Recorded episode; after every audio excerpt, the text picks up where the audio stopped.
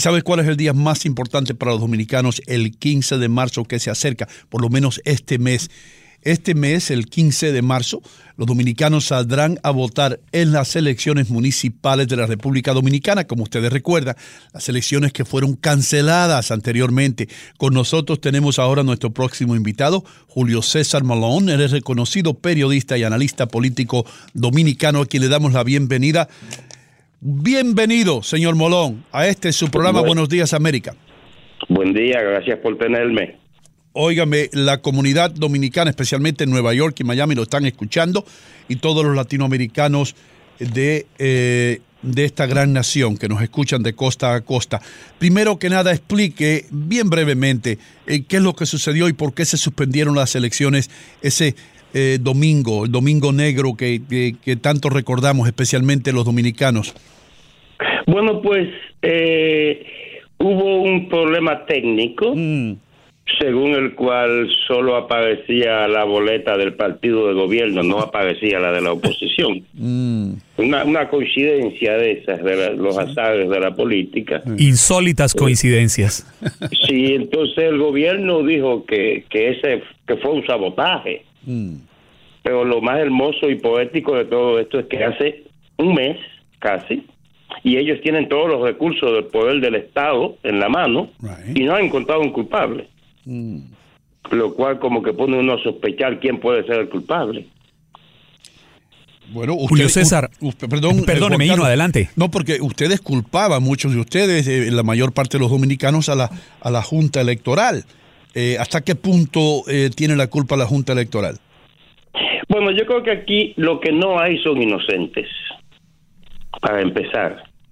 Eh, la democracia dominicana lamentablemente cayó en una componendocracia y tanto la oposición como el gobierno tienen una componenda para estafarle al país cerca de 15 mil millones de dólares de pesos que se pagan en unas elecciones. Es decir, esta gente se paga en un proceso electoral para repartirse el botín nacional, el, con lo que se podían construir 15, 17 superhospitales entonces todos ellos se protegen, nadie es culpable de nada, las cosas simplemente pasan. Por eso tuve que ellos hablan siempre en, en, en, una voz pasiva. Eh, la máquina se dañó. No, no fulano dañó la máquina, la máquina se dañó. Mm. Porque nadie va a acusar a nadie, porque todos son culpables. esa este y no ¿eh? y no y no y Julio César, esa es la dolorosa realidad de nuestros países latinoamericanos, eh, democracias golpeadas por fenómenos de corrupción que nos están agobiando. Algo similar estamos viendo ahora en Colombia donde hay una denuncia gravísima alrededor de un supuesto hecho de compra de votos que habría presuntamente llevado a la presidencia al hoy jefe de Estado Iván Duque. Julio César, tenemos un nuevo proceso electoral el 15 de marzo usted como periodista, con su experiencia, cree que República Dominicana a hoy está blindada y lista para enfrentar un proceso democrático transparente como lo está exigiendo la comunidad electoral, eh, perdón, internacional y como lo dice la Junta Central Electoral que, que, lo va a ofrecer y como lo pide la Organización de Estados Americanos? Bueno, eh, uno de los problemas que tenemos en el país, como lo tienen en otras naciones de la región, es que la corrupción se lo comió todo, pues se comió la credibilidad del gobierno. Nadie cree en el gobierno, nadie cree en la Junta. Estas elecciones van a ser las más observadas en el sentido de observadores internos y externos, pero aún así nadie cree en esta gente. Y lo que pasó el, en, febrero, a mí lo que me recordó fue lo que ocurrió en Managua el, en el 78 cuando un, escuadrón embosca y acribilla a Pedro Joaquín Chamojo, el periodista del diario La Prensa. Ese fue el pelo que le rompió el lomo al camello. Al final descubrimos, cuando Tachito Somoza de baile sale huyendo, los sandinistas admiten que fueron ellos quienes mataron a Pedro Joaquín Chamojo para tirar el cadáver entre las patas a, Tachito. Mm. Y Tachito tenía tan poca credibilidad que nadie le creyó nada. Con Trujillo pasó algo parecido con las hermanas Mirabal. Todavía no está claro. Yo soy de lo que creo que él no tuvo nada que ver con eso. No porque él era santo, sino porque él no ganaba nada con eso. Aquí hay que ver quién ganó con la suspensión de las elecciones y eso es lo que todavía nadie va a decir. Y no fue el gobierno. Para tu sorpresa, no fue el gobierno. Mm. ¿Y, qué impacto crees tú que va a tener esto en la asistencia a las urnas eh, este 15 de marzo? Yo creo que habrá una buena asistencia porque la suspensión de las elecciones logró destruir todo lo que quedaba de credibilidad del gobierno y, aumentó la indignación nacional y la ira popular contra el gobierno. So, aquí puede venir un voto castigo. Y, en eso los dominicanos somos muy buenos. Cuando se trata de castigarte, hacemos la fila y, hacemos lo que tenemos que hacer. Aunque también tenemos que tomar en cuenta todas las ecuaciones. Lo que hablabas de Colombia, de la compra de votos, en República Dominicana es eso es un eso es normal, ¿eh? así que son las elecciones nomás. el, tema no es dónde es normal, es dónde no es normal en Latinoamérica. Exactamente. Entonces, eh, en nosotros, con nosotros, eh, el dominicano vota por el equivalente, te vende el voto por el equivalente de mil pesos, 20 dólares. Un picapollo que debe costar 250 el más caro, una botella de ron 250 y 500 pesos, mil pesos, el equivalente de 20 dólares y vota por quien tú le digas. Ahora, este año en estas elecciones el gobierno ha estado regalando electrodomésticos.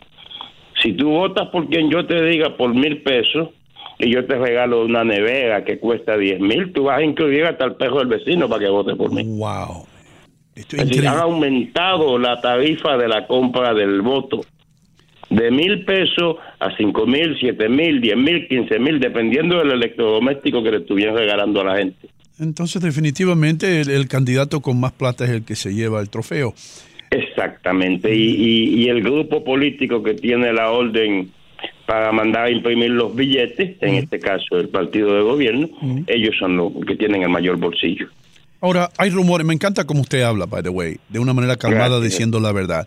Eh, le voy a hacer una pregunta, si me la quiere contestar bien, si no, no hay problema. Pero hay rumores, hay rumores por ahí eh, que dicen que el actual presidente, eh, Danilo Medina, eh, tiene que quedarse en el poder o, estaba intentando quedarse en el poder porque estaba un poco manchado por la corrupción de Odebrecht, la compañía constructora brasileña que tanto ha influenciado en muchos de nuestros países. Ahora, dígame usted, y no tiene que mencionar nombres, pero eh, ¿Cuántos políticos, los políticos en ambos partidos en la República Dominicana están envueltos eh, en este sistema de corrupción que tenía esta compañía montada en toda Latinoamérica? ¿Y es, Danilo, ¿Y es Danilo uno de ellos? Desde luego que sí. Desde luego que sí. El, asesor político de Danilo Joao Santana, eh, que, estuvo preso en Brasil, yo creo que sigue preso, aunque dicen que estuvo en Santo Domingo recientemente. Oye, si el que te asesora políticamente a ti cae preso en este lío y es, y, es bajo tu gobierno, Danilo Medina, que, le das facilidades a Odebrecht para que instale en la República Dominicana la oficina que dirigía todos los sobornos del mundo. Funcionaba ya. Entonces, ¿cómo es posible que ellos van a sobornar al mundo desde Santo Domingo? Y en Santo Domingo son todos serios, ninguno toma un centavo. Pero quedó claro una cosa, perdón antes, que, antes de que termine esta idea los descargaron a todos los acusados porque la ley dominicana, la constitución del PLD, no castiga el soborno. Julio César. Ay, Dios. Es decir, que se implementó una ley para no castigar el soborno. No, pero si es que eh, eh, eh, es, volvemos a lo mismo, es la realidad que nos golpea a todos nosotros. Yo me cuido, tú me cuidas y entre estos nos vamos cuidando. Julio César. Por eso invento la palabra componendocracia como sustituto de la democracia, una componenda. Sí. Exacto. El, pasado 27 de febrero, eh, el día de la independencia dominicana, con Ino, quien está con, desde Nueva York acompañándonos, eh, hablábamos de las protestas que se estaban registrando, que no eran las primeras, y era precisamente una manifestación de, de indignación por lo que está sucediendo.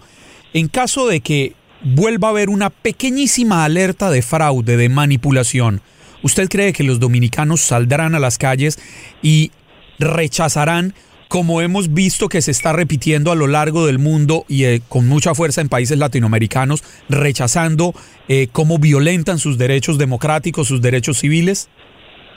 Eso es muy, ¿cómo te diría?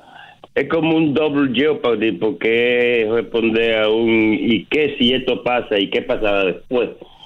Eh, pero te adelanto que del dominicano no me sorprende nada, incluyendo que se quede tranquilo en su casa, porque uno de los logros que tuvo el partido de gobierno fue que logró convertir a un grupo de dominicanos que era gente de trabajo, eh, empleados en la Corporación de Empresas Estatales, de empleados en el Consejo Estatal del Azúcar.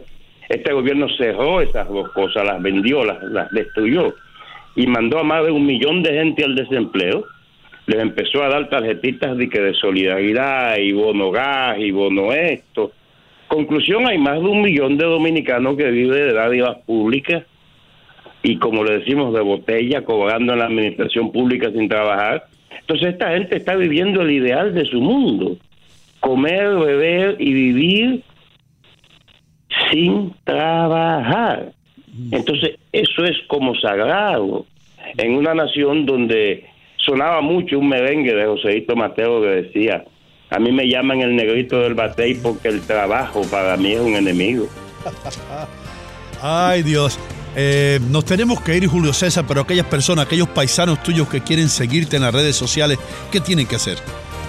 Bueno, yo estoy en Facebook, JC Malone NY, y estoy en eh, YouTube, JC Malone TV.